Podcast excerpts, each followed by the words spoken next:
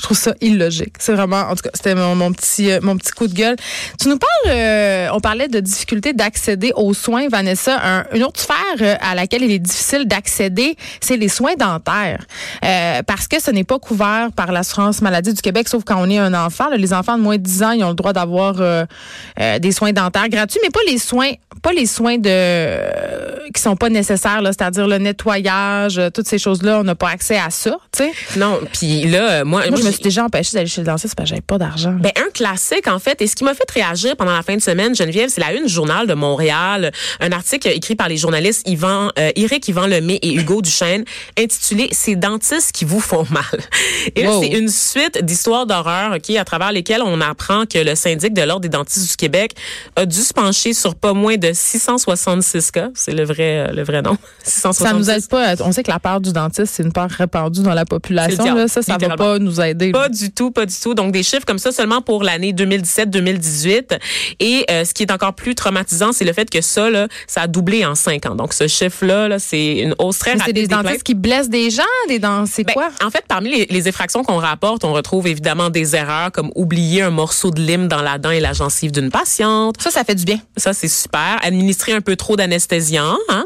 Euh, il y a aussi les mauvais comportements comme le fait de confier certains soins complexes à l'hygiéniste dentaire, même si c'est pas autorisé à le faire. Et il y a la surfacturation.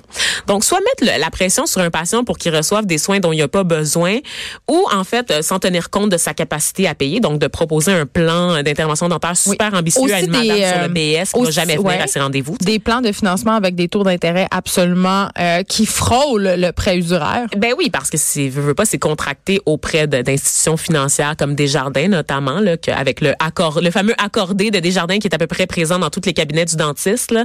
oui, mais qui peut être une bonne solution. Qui peut être une bonne solution, mais qui peut être aussi un facteur d'endettement pour des gens, surtout quand le dentiste a soit fait un mauvais diagnostic ou soit qu'il t'a vraiment mal aiguillé juste pour faire une passe de cash sur ton dos. Parce que oui, ça existe, mes, mes deux, mesdames, messieurs, des dentistes malhonnêtes. Et euh, ça fait en sorte qu'on paye bon vraiment, vraiment trop cher pour le dentiste. Et on sait en fait que au Québec, on paye, on est la province où on paye le plus cher les soins dentaires et pourtant on a la pire dentition du pays.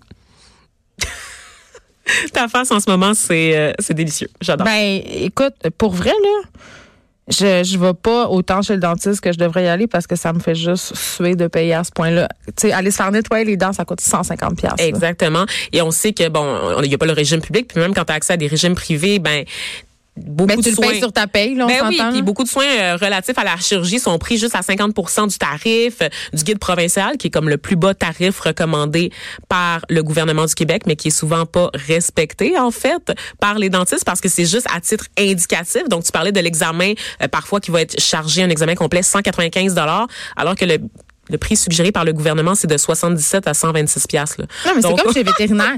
On est pris en otage. On est Ils nous font peur, puis il y a de plus en plus euh, d'options chez le dentiste disponibles parce qu'évidemment, qui dit médecine privée dit moins technologique parce que justement, tu payes. Donc, les dentistes, écoute, moi, la dernière fois que j'étais allée, il fallait qu'on prenne des radiographies en avant, sur les côtés, une, radiographie de 360 parce que c'était donc nécessaire. Ben oui. Tu sais, fait que ça peut, une facture peut grimper assez vite. Puis ce que j'aime pas, c'est euh, que c'est pas clair. Ils vont pas nécessairement te le dire.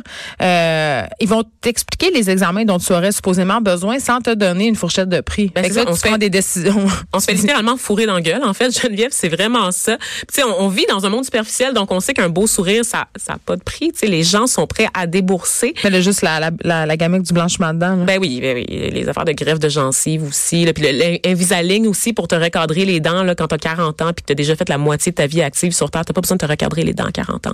L'obsession du sourire parfait, là, américain, blanc, comme on voit dans les films.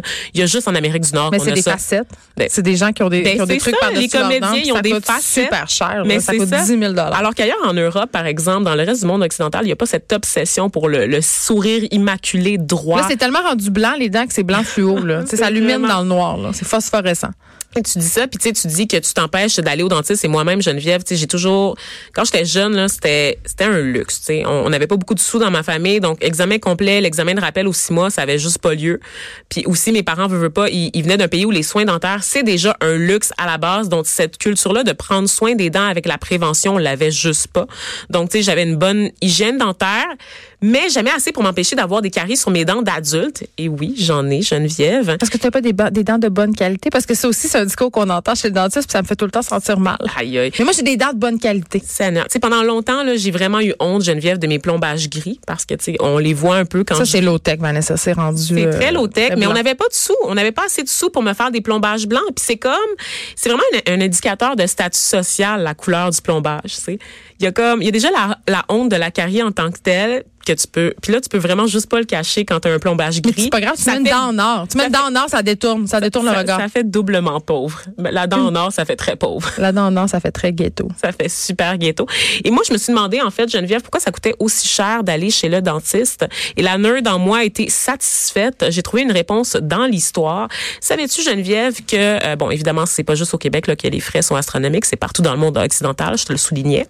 Les dentistes ont la dent longue parce que le métier de oh. Oh, là là, le jeu de mots, s'est développé en parallèle de la médecine. Donc, avant, comme des médecins fâchés de pas être médecins? Non, pas du ah. tout, pas du tout. Mais c'est qu'avant, les ils étaient rejets, les dentistes. Mais ils sont encore rejets.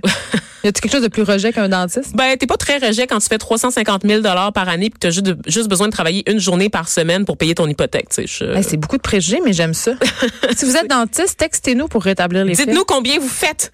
Non, mais ils, gagnent bien leur vie, là, jeunesse, eh mais pour vrai, c'est un... C'est un euh, oui. 187 Cube Radio. Appelez-nous, écrivez-nous sur la page Facebook des effrontés aussi. Je suis si vous êtes dentiste, vous voulez nous nettoyer les dents. Oui, ou si vous voulez euh, rétablir des faits, parce que c'était arrivé, hein, qu'on avait parlé des médecins, on avait, on avait été, euh, on s'était un peu plein de notre traitement chez le médecin. mais c'est souvent qu'on n'est pas dans leur peau. Fait on n'a aucune connaissance de, de c'est quoi. Donc euh, voilà, j'espère que. Attends, attends, attends, je finis, je finis vite, vite là-dessus. Je te laisse là-dessus, Geneviève. Savais-tu qu'avant les années 1800, les dentistes, en fait, le gros de la dentisterie qui se limitait à arracher des dents puis colmater des trous, c'était fait par les barbiers. Ça m'étonne tellement pas. C'était considéré comme étant barbare. Tout ce qui relevait de la chirurgie, c'était pas assez noble pour être pratiqué par les médecins. Donc, ça a toujours été un, un, un emploi qui s'est développé en parallèle, qu'on confiait aux bouchers, qu'on confiait aussi aux barbiers, donc qui était chargé de drainer du pu, drainer du sang. Et c'est arrivé plus tard dans l'histoire de la médecine que ça a été admis comme profession, mais le mal était déjà fait. Donc, parce que ça nous a pris du temps de comprendre en fait qu'un problème dentaire non traité peut avoir un un, impact sur le reste de la santé. Il faut avoir eu mal aux dents une fois dans sa vie pour savoir que ça prend toute la place. Absolument. Euh, je vais aller me brosser les dents avant de parler à Sarah-Jeanne Labrosse qui s'en vient, euh, a été couronnée hier au Galartis trois fois. Couronnée, une couronne dentaire, tu veux dire? Ben non, elle a une vraie couronne sur sa tête. On lui parle Elle a des facettes? C'est sûr que oui.